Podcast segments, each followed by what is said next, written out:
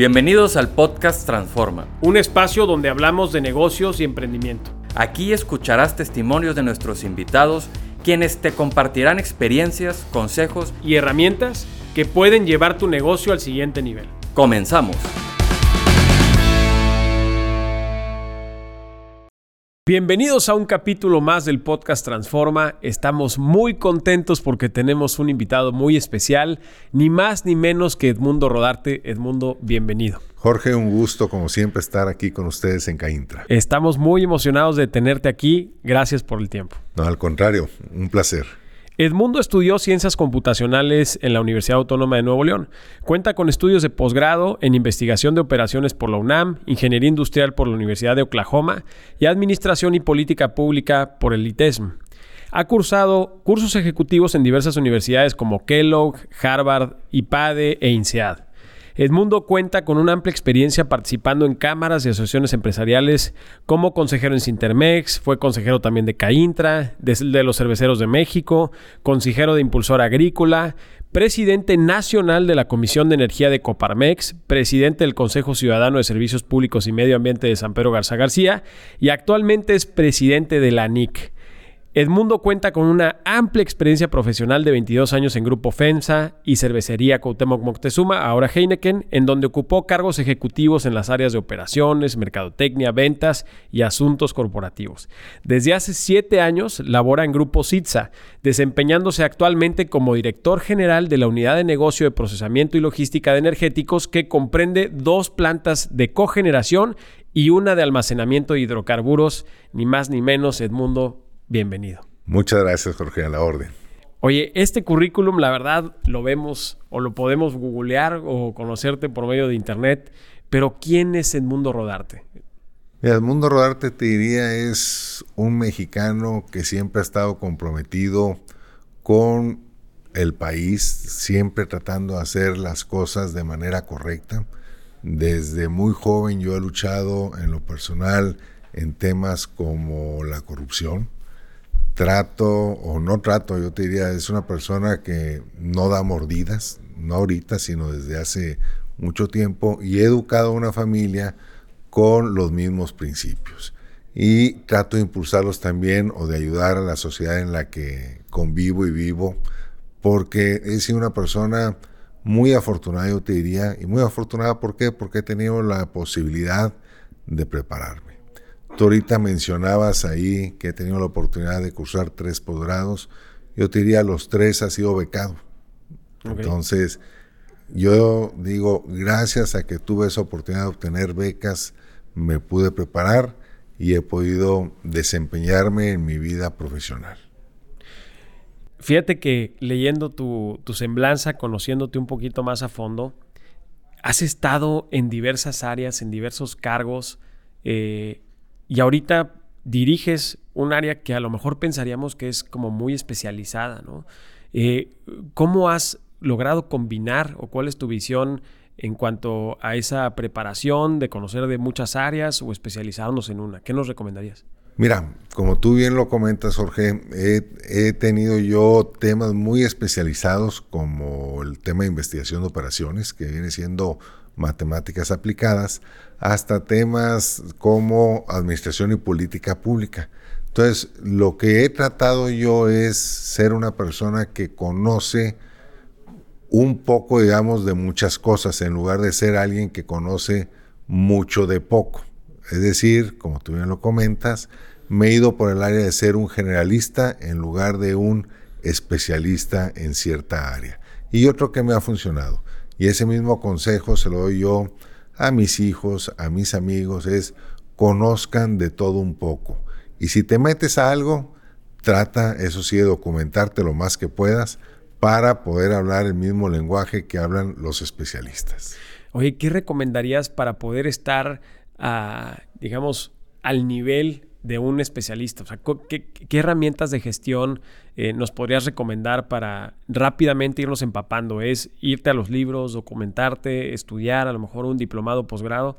Eh, ¿O cómo manejas a lo mejor dentro de tus primeros años, por ejemplo, en este, en este nuevo cargo en CITSA, una reunión con especialistas de una manera, materia tan específica como es hidrocarburos? Sí, te voy mi experiencia personal. Por ejemplo, cuando a mí en Cervecería Cuauhtémoc me piden que sea el gerente de mercadotecnia de la región centro del país, yo lo primero que le dije a mi jefe es, oye, yo no sé nada de mercadotecnia.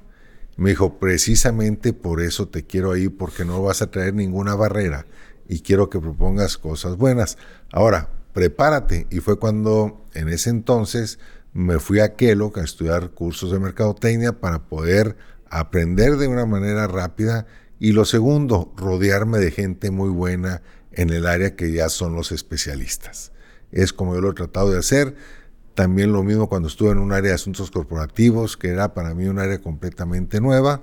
Bueno, decidí meterme, estudiar la maestría en Administración y Política Pública en el TEC para decir, me voy a preparar y que la gente diga, bueno, ¿y él por qué está en esta área? Si no sabe, no. Claro que sí sé y tengo capacidad de aprender y aprender rápido para poder hablar ese mismo idioma, Jorge. Oye, fíjate que se me hace bien interesante la parte que comentas del equipo. Eh, al no conocerlo, ¿qué, qué, visión tendrías tú en la generación de estos equipos, digamos, especializados de alto rendimiento? ¿Qué, cómo, cómo, poder observar estos buenos perfiles para ir conformando un equipo de trabajo, siendo no tú el especialista, sino el generalista? Sí, mira, yo creo que eso es bien importante lo que tú comentas.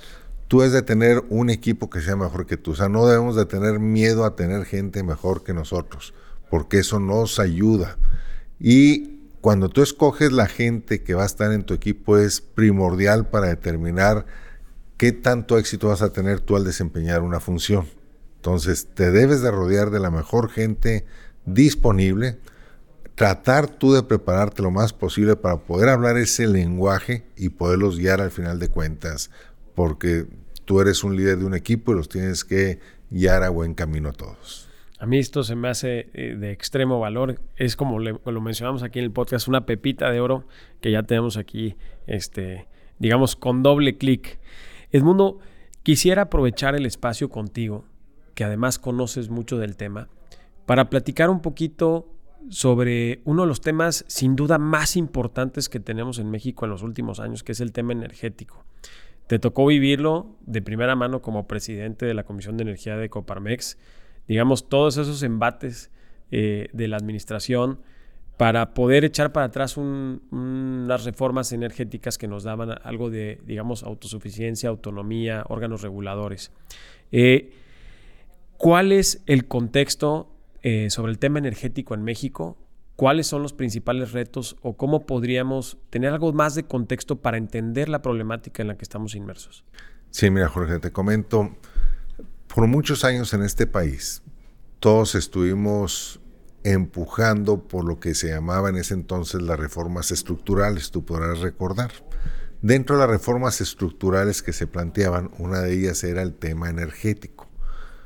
¿Por qué el tema energético? Y es algo que yo creo la industria privada ha estado empujando desde siempre, porque es muy relevante para la industria.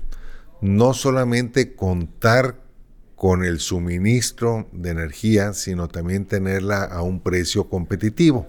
Dada la apertura comercial que teníamos o que empezó eh, con el Tratado de Libre Comercio por ahí de 1994. De hecho, te diría, como parte de ese Tratado de Libre Comercio y esa presión que hubo, fue que se permitió figuras como la de autoabasto, es decir, como en ese entonces a lo mejor mucha gente no recordará, pero el suministro de energía eléctrica no era confiable, es decir, te podía fallar y reitero a un precio que no era competitivo. Entonces el gobierno permitió que los empresarios se autogeneraran su propia energía. Uno, para garantizar el suministro y dos, obviamente un precio competitivo. Posteriormente viene la reforma energética, estamos hablando del año 2013, donde ya con experiencia se van incorporando una serie de necesidades que requería la industria. Se llega a esa reforma que todo el mundo le eh, la aplaudimos en ese momento, se apostó. Y como toda reforma, claro, se puede perfeccionar, pero iniciamos con eso. Cuando cambia el, ya entra el gobierno federal actual en el 2018, hace una serie de cuestionamientos. Y muchos de sus cuestionamientos, porque ahí me, me tocó estar en una reunión con varias otras cámaras presentes ahí con el gobierno federal, ellos cuestionaban la legalidad de muchos de los contratos en el sector energético. Y en ese entonces, que yo digo, no nos debe causar sorpresa lo que han hecho, porque lo dijeron abiertamente. Vamos a tratar de modificar ciertas cosas a través de acuerdos. Si por alguna razón no se puede a través de acuerdos, vamos a modificar las leyes. Y si por alguna razón se amparan y no proceden a la ley, vamos a modificar la constitución. Eso yo lo escuché, no me lo platican, en enero del 2019, es decir, un mes y cachito después de que había entrado el gobierno federal. ¿Qué ha estado haciendo el gobierno federal? Lo que nos dijo. Ha tratado de fortalecer a Pemex y a la Comisión Federal de Electricidad, las dos empresas productivas del Estado, y cuál es la forma en la que ellos han tratado de fortalecerlos, que quizás es donde existe la principal diferencia de opinión con lo que pensamos muchos de nosotros, es de que quieren fortalecer a estas dos empresas dándoles eh, un mercado a través de estos acuerdos. Es decir, no es a través de que sean más eficientes, de que sean más competitivas, de que sea un mercado 100% eh, competitivo, no. Es decir, a ver, le quito al privado para darte a ti, limito al privado para que tú generes, y es donde está la principal diferencia de visión en estos años y que hemos estado a través de las distintas posiciones que me ha tocado a mí en lo personal ocupar en las cámaras y actualmente en la Asociación Nacional de la Industria Química, cabildeando con el gobierno, dándoles datos de por qué no es conveniente o no es el mejor camino lo que están siguiendo. Sin embargo, y aquí está lo muy importante, hay una fuerte carga ideológica detrás de todo eso. Entonces, cuando hay una carga ideológica es donde nos hemos topado nosotros un poquito en pared.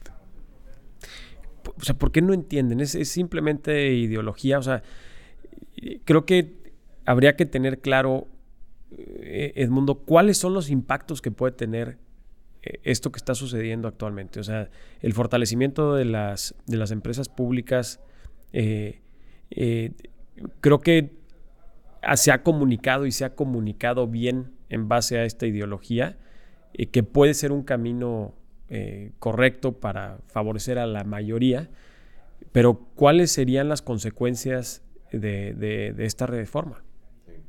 Mira, yo creo si vemos el qué quiere el gobierno, que es fortalecer estas dos empresas, yo creo que todos los mexicanos estaríamos de acuerdo, que queremos una Comisión Federal de Electricidad más fuerte, queremos un Pemex más fuerte.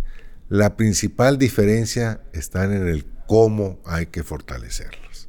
Ahí es donde radica este tema.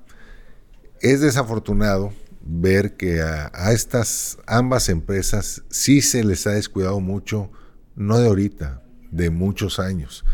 Tú vas y visitas una refinería y ves que no tienen recursos económicos para realizar un mantenimiento, un equipo y que esos equipos han estado parados ya por años y por lo tanto no pueden producir y si no pueden producir no pueden vender y si no pueden vender no están ingresando y por lo tanto pues esas empresas no reportan los números que deberían de ser y no suministran a la iniciativa privada los productos que deberían suministrar. Entonces, estamos en un perder-perder.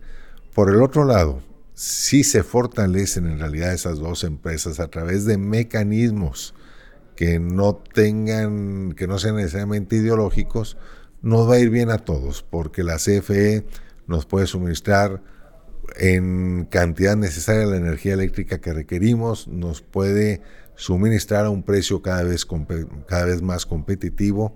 Pemex suministra muchas materias primas a la industria, en especial te diría a la industria química, pero si no pueden producir, no nos pueden suministrar.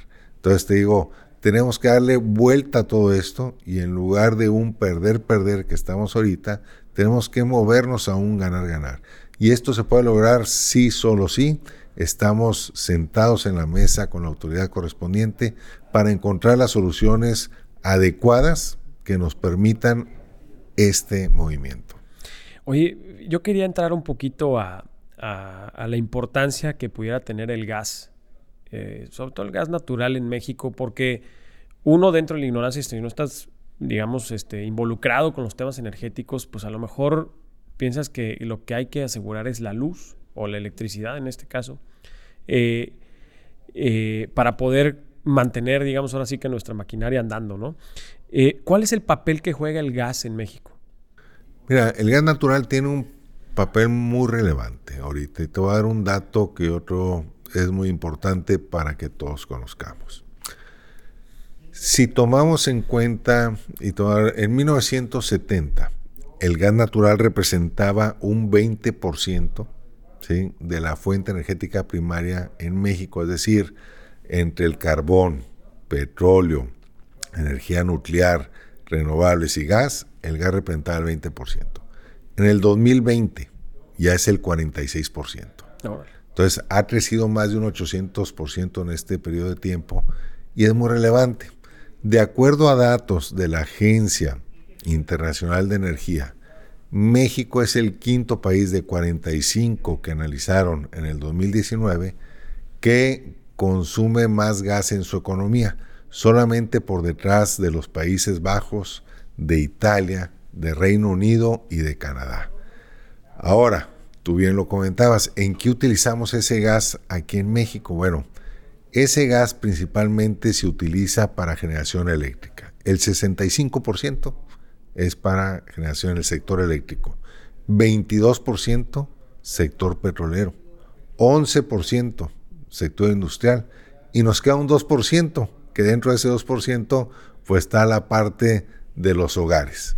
Entonces es muy relevante, dependemos del gas para nuestra generación eléctrica. Fíjate que eh, cuando hicimos ahí, para ponernos a tono con la plática, una investigación, eh, según datos de la propia Secretaría de Energía, se estima que el 2022 sea el primer año después de casi una década que, crece la producción natural en México. Y la pregunta sería, ¿qué cambios has visto reflejados tú eh, derivados de este crecimiento y si crees que continúe la tendencia para el propio 2023? Sí, recordemos, este gobierno federal prometió que iba a recuperar la producción de gas porque efectivamente venía en picada. Del 2010 al 2022 se produce en México una tercera parte menos de lo que se producía. Es decir, en el 2010 teníamos cerca de 7 mil millones de pies cúbicos por día y en el 2022 tenemos 4.700 millones de pies cúbicos por día. Es decir, 7 BCFs, 4.7 BCFs. La buena noticia es que desde hace cuatro años efectivamente esta caída se ha nivelado y el 2022, aunque tuvo un crecimiento marginal, pero tuvo un crecimiento. Entonces va a ser muy importante el resultado que tengamos en el 2023 para ver si ya tocamos fondo y estamos en recuperación de nuestra producción de gas natural, que es muy importante. Te doy un dato, Jorge. En los estados donde hay gas natural, el PIB manufacturero es el doble que donde no hay gas natural. Y desafortunadamente, donde no hay gas natural son en los países del sur, en los estados del sureste. Entonces, si queremos, como ha sido una política de este gobierno, que se desarrolle el sureste, necesariamente se requiere infraestructura que lleve ese gas natural a esos lugares para que se pueda desarrollar. Si no, ninguna industria se va a instalar si no tienes acceso a ese importante energético. Fíjate que se, me hace, eh, digamos, que como comentas, la tendencia del consumo del gas va a la alza, se disminuye la, producción de gas en México, ¿importamos el, el resto? Sí, se importa efectivamente el 70% de lo que consumimos se importa. Y de ese 70%, el 95% viene de Estados Unidos. Ahora, tiene sentido Estados Unidos. Afortunadamente, México está geográficamente al sur de Estados Unidos. Estados Unidos es el país que está produciendo más gas natural y es el gas más barato que hay en el mundo. Entonces, tenemos acceso a una buena fuente, tenemos acceso a un buen costo, sin embargo, estamos generando una alta dependencia de Estados Unidos. Eso explica entonces que cuando hubo una especie de baja o desabasto en Texas, no sé si se acuerdan hace un par de años, que hubo unas heladas ahí y que se nos fue la luz, ¿no? Un, par de días. Con las heladas que hubo en Estados Unidos, efectivamente tuvieron que dar prioridad a suministrar ahí mismo en Estados Unidos y nosotros recordaremos, tuvimos problemas, varias mucha de la industria paró, aquí incluso en Monterrey tuvimos un fuerte problema. Eso te dice efectivamente que depender tanto de Estados Unidos es peligroso. Entonces tenemos que ir desarrollando nosotros lo que comenta el gobierno, la soberanía energética. Y la soberanía energética la puedes desarrollar a través de ir incrementando tu producción, de tener almacenamiento de gas natural y de otros hidrocarburos. O sea, tenemos que irnos preparando en ese sentido para ir dependiendo menos cada vez de terceros. Fíjate que eh, ahí sí me causa duda de qué necesitamos en materia de infraestructura energética. O sea, ya comentaste que hay poca infraestructura energética en el sureste, eh, pero ¿qué se necesita? O sea, ¿de qué dependemos en materia de infraestructura? Yo te diría, el gas el día de hoy viene mucho del norte, como dijimos, de Estados Unidos. Si bien recuerdo, son 22 puntos de internación en toda la frontera que tenemos, desde Tijuana hasta Matamoros. Tenemos tres terminales y una en construcción de gas natural licuado, que es la manera en la que podemos traer nosotros gas aquí. La producción de gas que tiene Pemex principalmente está en el sureste del país. Entonces, ¿qué es lo que requerimos? Requerimos que donde se produce o se trae el gas, llevarlo al lugar donde se utiliza. Y eso es a través de gasoductos. Entonces es muy importante que se siga invirtiendo en la red de gasoductos que tiene el país para que ese gas esté donde tiene que estar, en las cantidades que tiene que estar. Eh, la verdad es que a mí lo que me, preocuparía, en, dado caso, es eh, no estamos produciendo suficiente gas, estamos importando el resto, a lo mejor como ya lo comentabas, eh, a un buen precio porque pues ahorita no ha habido tantos fríos, este, a lo mejor hay mayor disponibilidad, como bien lo comentas. Eh, pero además estamos recibiendo inversión constante, por ejemplo, a lo mejor en Nuevo León. Eh, nos hemos dedicado, o el gobierno del Estado se ha dedicado a promover el tema de la inversión, llegan más empresas, ¿se van a enfrentar con una problemática de suministro energético? yo te diría, y qué bueno que tocas ese punto, Jorge. Hoy en la mañana yo leía en el periódico que al Estado de Nuevo León en el 2022 llegó una inversión extranjera directa de 5.600 millones de dólares. Es muy importante. Viene también que en lo que va del año, o sea, acumulado al día de ayer, somos el estado que más empleos hemos generado de acuerdo a la información del IMSS. ¿Qué quiere decir eso? Que está llegando industria. ¿Y esa industria qué requiere? Energía eléctrica. Ahora, no solamente esa industria requiere energía eléctrica, yo diría, esa industria requiere energía eléctrica que se genera a partir de fuentes renovables, es decir, lo que conocemos como energía limpia. ¿Por qué requerimos o requieren esas nuevas empresas de energía limpia? Porque tienen que demostrar que lo que están produciendo aquí este, se elabora con una fuente renovable, porque de otra manera cuando exporten, pueden estar sujetos a un impuesto ambiental. Por lo tanto, es indispensable que pensemos cómo le vamos a hacer para aumentar nuestra generación de energía renovable. Hoy, en Nuevo León, tenemos poco más de 300 megawatts de energía renovable. Puede sonar mucho, pero te diría, es solamente el 7% del 7% de lo que demanda el Estado. De acuerdo a los estudios que hay de distintas fuentes aquí en Nuevo León, eso se podría incrementar a un 35%. Pero tienen que cambiar muchas cosas. Nuevo León siempre se ha distinguido por ser un estado innovador, de empuje. En todas partes del país nos conocen por eso. Tenemos que seguir insistiendo haciendo las gestiones que sean necesarias para que se destraben y pueda aumentar la capacidad de generación de energía renovable que tenemos aquí en el estado. Y te voy a dar un caso o te voy a dar un ejemplo que se viene a mi mente ahorita de, esa innovación que tenemos los regios en temas también eh, energéticos. En el año de 1956, aquí se instaló la primer planta de cogeneración eléctrica de Latinoamérica. En ese entonces se utilizaban las aguas negras de la ciudad ¿sí? para generar vapor y el vapor generar electricidad. Entonces, ese empuje, esa innovación que siempre hemos tenido aquí en Nuevo León, lo debemos seguir teniendo y definitivamente empujar mucho por la generación a través de fuentes renovables porque nos va a ayudar también otro tema, que es el tema medioambiental, que hoy tú y yo lo sufrimos a diario aquí en el Estado. Está horrible. Está horrible. ¿Qué, hace falta, o sea, cómo podemos generar estas fuentes eh, de energía renovables en el Estado? ¿Qué, oportunidades ves? Eh, ¿Cómo pudieran desarrollarse? Yo creo que tenemos, eh, para la parte eólica tenemos el viento, para la parte fotovoltaica tenemos el, la luz solar. Aquí lo que nos falta es solamente la parte del gobierno que permita que se pueda hacer esas inversiones y den los permisos necesarios para que se invierta. Fíjate que justamente eso te iba a preguntar.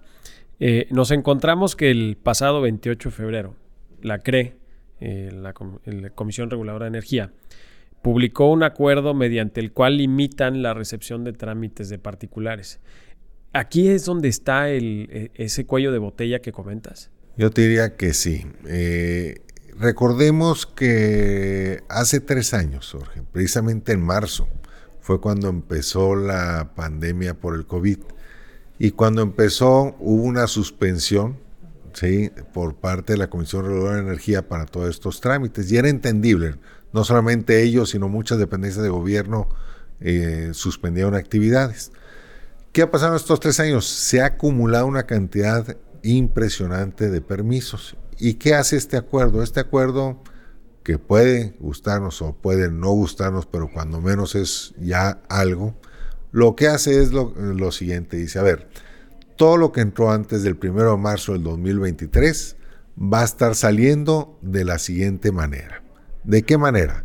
120 trámites se van a analizar de forma mensual y todo lo que entró o entre después del 1 de marzo del 2023 hacen la promesa de que van a estar analizando y tratando de tramitar 50 trámites en el tema de hidrocarburos y 15 en el tema eléctrico. ¿Es un buen avance? Sí. ¿Qué es lo que requerimos? No. ¿Por qué? Por la cantidad acumulada de permisos se requiere más, pero vamos a seguir empujando para que eso se lleva a cabo. Híjole, pues es que ahí estamos, ahora sí que en el, en el cuello de botella con el tema de los permisos. derivado de la reforma, sabemos que actualmente se encuentran algunos amparos eh, presentados en contra de la reforma eléctrica. Si mal no recuerdo, van a ser abordados por la segunda sala de la Suprema Corte.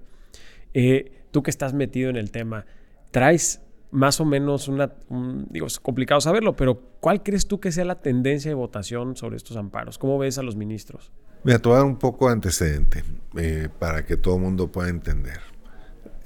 Recordemos que derivado de la publicación de la reforma a la ley eléctrica que fue en el 2021, la Cámara de Senadores inició una acción eh, inconstitucional contra esa ley.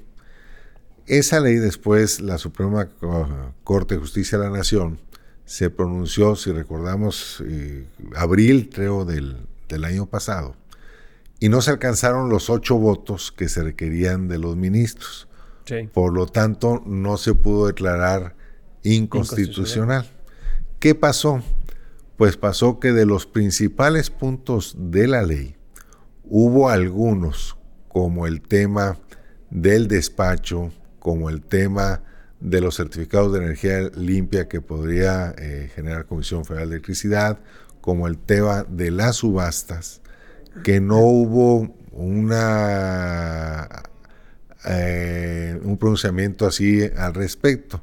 Y en otros, como es el tema del autoabasto, como es los productores independientes de energía y la parte de infraestructura y red eléctrica, hizo un pronunciamiento y lo que están diciendo es cuando tu empresa, es decir, si tú tienes un permiso de autoabasto y te lo quieren cancelar porque lo generaste, como ellos llaman, con un tema de fraude a la ley, pues es ahí cuando la empresa se puede amparar y cada uno le va a tener que dar cimiento para ver en qué termina. Pero Híjole. estamos ahí, este, yo tenía un poquito en el limbo. En el limbo. Oye, ¿tienes más o menos noción de cuántos amparos eh, se han presentado en la materia, más o menos? Fíjate que no, no lo tengo, eh, Jorge. Así se hablaba en aquel entonces de más de 250 amparos, pero no tengo el dato actualizado. Oye, fíjate que pasando al tema ahora de implicaciones en materia internacional, escuchamos también derivado del año pasado eh, y de todos estos amparos, de todo el tema de la reforma, que probablemente Estados Unidos en el marco del TEMEC inicie o se pudiera abrir un panel arbitral eh, por estar violando esta, esta reforma algunos de los pactos del tratado. Creo que no hemos logrado dimensionar cuáles podrían ser las implicaciones de la apertura de un panel arbitral en materia energética. La pregunta que quisiera hacerte es, ¿qué deriva esta preocupación de Estados Unidos y Canadá en materia energética en México? ¿Y, qué implicaciones tendría esta apertura del panel arbitral? Ok, recordemos muchas de las inversiones a raíz de la reforma energética, reforma estructural que hablábamos en un principio, provienen el día de hoy de Estados Unidos y de Canadá. Como lo sabemos, tenemos el TEMEC con ellos.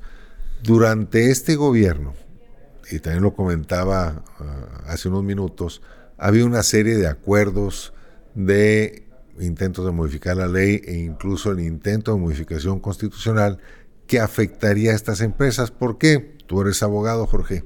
Un principio básico es el principio de la no retroactividad. ¿Qué quiere decir? De aquí en adelante puedes cambiar las reglas, pero no me las puedes cambiar hacia atrás porque eso implicaría que no hay certeza jurídica en el país. Y es lo que ahorita está en discusión. Es decir, estás afectando a empresas americanas y canadienses. Y ellos están sentados ahorita en la mesa y si se iniciara este panel y perdiera México, ¿qué pasaría? Pues podría que nosotros tuviésemos que pagar aranceles en otros sectores. Es decir, ellos se cobrarían la afectación que se determinara a través de otros sectores. ¿Y cuáles son sectores susceptibles a verse afectados? El automotriz, el agro, ¿sí? que son muy importantes y exportamos mucho en otros Estados Unidos. Entonces, hay que estar al pendiente de la evolución que tiene este proceso y de iniciar el panel, pues cuál va a ser la solución que van a tener al respecto. Eh, una de las preocupaciones que tendríamos es que a lo mejor vemos esta problemática dentro del sector energético o es porque así en este discurso ideológico se plantea, solamente va a afectar a las grandes empresas. Eh, pero, ¿cuál sería la realidad que podrían enfrentar las pymes, en tu opinión, eh, respecto a esta problemática? No, mira, definitivamente habría, habría una gran afectación también para las pymes. Se estima que el país, mira, la, demanda eléctrica crece por encima del PIB nacional. Es decir, si el PIB el año pasado creció cerca de un 2%, la demanda de electricidad debería estar creciendo a cerca de un 3%. ¿Qué significa un 3% que se debe estar invirtiendo en el país para generar 1.500, 2.000 megawatts por año y no ha habido nuevas inversiones desde el 2019. Es decir, ni una nueva inversión se ha anunciado en el sector eléctrico derivado de toda esta problemática que hemos comentado el día de hoy. Al no haber inversiones en nueva generación y sobre todo generación de energía limpia, pues no va a haber un momento en que puede haber dificultad para suministrar, uno, Y dos, que es algo muy importante, el precio al que le suministras a las pymes. Porque si comparamos, que lo hemos hecho, cuál es el costo que tiene una pyme aquí en México por kilowatt hora comparado a Estados Unidos, que aquí en Monterrey estamos a 220 kilómetros de la frontera, pues sí es un diferencial importante que nos pone en una desventaja. Claro. ¿sí? Entonces, sí, tenemos que estar todos al pendiente y te reitero, tenemos que tener energía, asegurar el suministro y el precio competitivo. A mí se me hace buenísimo esta parte y yo pondría a lo mejor a tu consideración un adicional que no sé si ustedes lo han detectado o, cómo esté funcionando, pero entendemos que para muchas pymes eh, que requieren, vamos a poner el concepto, energizar su negocio, es decir, eh, pues a lo mejor aumentar su consumo o poder obtener un mayor suministro, la propia comisión, la CFE, ha pedido que ellos inviertan en la infraestructura de transmisión. O sea, te dicen, ah, bueno, pues si quieres energizar tu negocio, ayúdame con las líneas de transmisión y distribución y tienes que hacer X inversiones y yo te tengo que aprobar el proyecto. Y la verdad es que entendemos que estas nuevas líneas de transmisión es porque está sobrecargada la propia infraestructura eléctrica. Eh, esto representa un costo elevadísimo para las pymes y la verdad es que muchas veces no, no podríamos hacer frente a esta, a esta infraestructura solicitada por la propia comisión. La pregunta, Edmundo, sería, ¿por qué se da esto? O sea, si, pretendemos que la reforma haga más fuerte a la comisión, ¿qué es lo que está pasando realmente que no les da ni siquiera para temas de, controlar su infraestructura, de mejorarla, de modernizarla? Y la siguiente pregunta en la que derivaría aprovechando es, ¿qué podrían hacer las grandes o qué pueden hacer las pymes coadyuvando con las grandes para poder hacer frente a estos retos? Sí, mira. Hay cuatro etapas en la parte de generación eléctrica. Es la producción, la transmisión, la distribución y la comercialización. Al día de hoy, el sector privado puede participar en la producción con las limitantes que eh, hemos hablado y en la comercialización, pero la transmisión y la distribución son exclusivas de la Comisión Federal de Electricidad. Es decir, nosotros como privados no podemos invertir en línea de transmisión, eso le compete a la Comisión, ya está la ley. Eh, ¿Qué pasa? Efectivamente, la Comisión te pide, oye, para yo eh, suministrarte necesito que hagas una inversión. Y esas inversiones, como tú dices, son caras, ellos te tienen que autorizar el proyecto y, al final, aparte, cuando lo hagas, se los tienes que donar. Sí. Sí, o sea. Porque es una este, actividad reservada. Es una actividad reservada para el Estado. Lo que nosotros hemos estado diciendo mucho es, a ver, comisión, ¿por qué no te enfocas en invertir para tener una red de transmisión y distribución que sea confiable? Y déjanos a nosotros participar ahorita en la parte de generación, ¿sí? Invertir, porque desafortunadamente, y si tú analizas el presupuesto que tiene la Comisión Federal de Electricidad, es muy son muy pocos los recursos que destinan a transmisión y distribución. Y efectivamente son los cuellos de botella. Tenemos muchos lugares donde hay plantas eh, eh, fotovoltaicas o eólicas que el problema principal es que no pueden sacar energía. ¿Por qué? Porque no hay esa inversión que se requiere y que solo o debería hacer la Comisión Federal de Electricidad. Híjole, pues allá hay una broncota. Edmundo, me gustaría preguntarte, la verdad, la verdad, la verdad, tú que estás en una empresa grande que tiene, eh, pues digamos, una buena inversión en el sector hidrocarburos energético, que también tienes relaciones comerciales con otros países, ¿cómo se ve a México en materia energética? ¿Cuál es tu diagnóstico así frío? Mira, diagnóstico frío, te lo comenté, no ha habido nuevas inversiones en materia eléctrica o anuncios de nuevas plantas del 2000 privados, ¿eh? del 2019 a la fecha. Entonces yo te diría, mientras no tengamos certeza jurídica, es sumamente difícil que alguien de afuera invierta ahorita en este sector. Ha llegado inversión, y lo vimos al país y a Nuevo León, 5.600 millones de dólares pero no en el tema, no en el sector eléctrico. ¿Sí? ¿Por qué? Porque aquí no hay ahorita certeza jurídica. Híjole. Eh, tendría que preguntarte entonces, al momento de la, de la reforma estructural del 2013, sí vimos que la especialización en materia energética fue un boom en el país, empezaron a haber apertura de nuevas carreras, por ejemplo, la, Universidad Autónoma de Nuevo León pues fortaleció mucho eh, las facultades de ingeniería especializadas en el sector eléctrico y energético por las inversiones que habían llegado al país. Eh, derivado de estas reformas, pues echa para atrás mucha de la posible participación de los privados en el sector. ¿Qué va a pasar con esta gente que se especializó en el talento, ¿Hay lugar para ellos en México?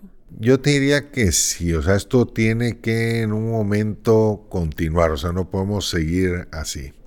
Tú lo mencionaste muy bien, las empresas tenemos ahora hasta abogados especializados en temas energéticos, en contratos energéticos, tenemos gente del área comercial especializada en temas energéticos, o sea, eh, las universidades empezaron a desarrollar una serie de carreras para preparar ¿sí? a nuestros jóvenes en lo que se veía que estaba demandando el país y es lo correcto. Yo te diría, yo lo vería como que estamos ahorita sí en una pausa, pero esto tiene que continuar. No hay manera que no continúe porque si no, este, no tenemos futuro. ¿Qué podemos hacer para que continúe? Yo creo que todos y cada uno de nosotros en los distintos foros en los que estamos, participamos, hay que empujar y hay que empujar no con temas ideológicos, sino con temas, con hechos y datos, con realidades, o el por qué, con información. Tenemos mucha información en el país, hay información que se genera desde la Agencia Internacional de Energía, aquí mismo, con esos datos, demostrar y empujar por qué esto no puede seguir así y tenemos que continuar como estábamos antes. Fíjate que, Edmundo, una de las preguntas que, podría hacerte, a lo mejor que estás tú muy metido en el tema, con muchos especialistas con los que te ha tocado participar, ya sea en la NICO, incluso en la presidencia de la energía de Coparmex. Eh, o sea, ¿por qué, hablando del talento, por qué quedarse en México con tanta falta de certeza jurídica? O sea, ¿qué les motiva a los especialistas, como es tu caso, como es el caso de muchos profesionistas eh, muy capaces dentro del, sector eléctrico, ¿por qué no migrar a Estados Unidos donde a lo mejor hay una oportunidad enorme ¿no? de desarrollo eh, profesional? ¿Por qué quedarse? yo te diría, y esto es muy personal de cada quien, tenemos un gran país. Eh, somos un país privilegiado. La frontera que tenemos con Estados Unidos, los litorales que tenemos, tenemos una cultura que en muchos otros lados no existe. O sea, tenemos todo. Entonces yo creo que abandonar el barco cuando tienes todo, quizá por una tormenta que está ahorita, no es lo correcto. Hay que apostarle. Y hay que apostarle quizá ya no tanto por nosotros, por nuestros hijos, por nuestros nietos. Eh, tenemos un país con grandes instituciones educativas a lo largo y ancho del país. O sea, somos ¿Por qué crees que vienen las empresas aquí a instalarse? Porque encuentran mano de obra calificada, porque encuentran una buena calidad de vida comparado a otros lados. O sea, tenemos todas las condiciones, todas. Sigamos a bordo de este barco, no lo abandonemos y menos ahorita, que es cuando el país más nos necesita. Quisiera, a lo mejor antes del cierre, preguntarte qué recomendaciones nos darías a la gente que te escuchamos, principalmente pymes, eh, para prepararnos respecto a estos retos energéticos que vamos a enfrentar? Una, y otro, hay que participar todos a través de los distintos mecanismos que disponemos. ¿Qué quiere decir? Cámaras, asociaciones. Las cámaras y asociaciones, prácticamente todas las más relevantes del país, cuentan con una comisión de energía. Hay que participar, hay que eh, dar a entender cuáles son las necesidades para que esas necesidades se puedan a la vez transmitir con las personas correspondientes para lograr lo que requerimos. Y recordamos también, las cámaras aquí como CAINTRA se pertenecen a otras cámaras, a CONCAMIN, al Consejo Coordinador Empresarial, y ahí también existen comisiones de energía en las cuales participan estas cámaras como CAINTRA o Comanic. Eh, todas ellas trabajan muy fuerte día a día, con muchos especialistas para tratar de defender lo que tenemos que defender, para tratar de promover lo que tenemos que promover y para tratar de innovar en lo que se tiene que innovar. Entonces, yo los invitaría a que participen y expresen ahí cualquier inquietud, que no nos quedemos callados. Tenemos los mecanismos y las vías para expresarnos. Nos gusta cerrar estos podcasts, querido Edmundo, con una pregunta que a lo mejor ya la pudiste responder a lo largo del capítulo, pero ¿qué consejo o experiencia recuerdas que haya cambiado tu vida y que quisieras compartir con nosotros? Mira, para mí lo que ha cambiado mi vida es la educación. Yo les diría, hay que prepararse, siempre. Prepárense, nunca se es grande para dejar de prepararse. Tenemos que tener ese hambre de conocer cada vez más, de informarnos. Y dos, no seamos una sociedad pasiva. Hay que ser activos, participar, expresarnos. Si en algo no estamos de acuerdo, expresarlo y no solamente decirlo, sino hacer algo para cambiar si es que no nos gusta. Esa sería mi recomendación, Jorge. Edmundo, nos vamos con muchísima información. La verdad es que muy emocionados porque conocimos más de un sector sin duda estratégico para México y para las pymes. Te agradecemos muchísimo tu tiempo y nos gustaría dejar abierta la puerta contigo para regresar y consultarte algunos temas dependiendo de cómo se vaya moviendo el barco al paso de esta tormenta. Con todo gusto, Jorge, y un agradecimiento a tu persona y a Caintra por esta invitación. Al contrario, muchas gracias, Edmundo. Un abrazo.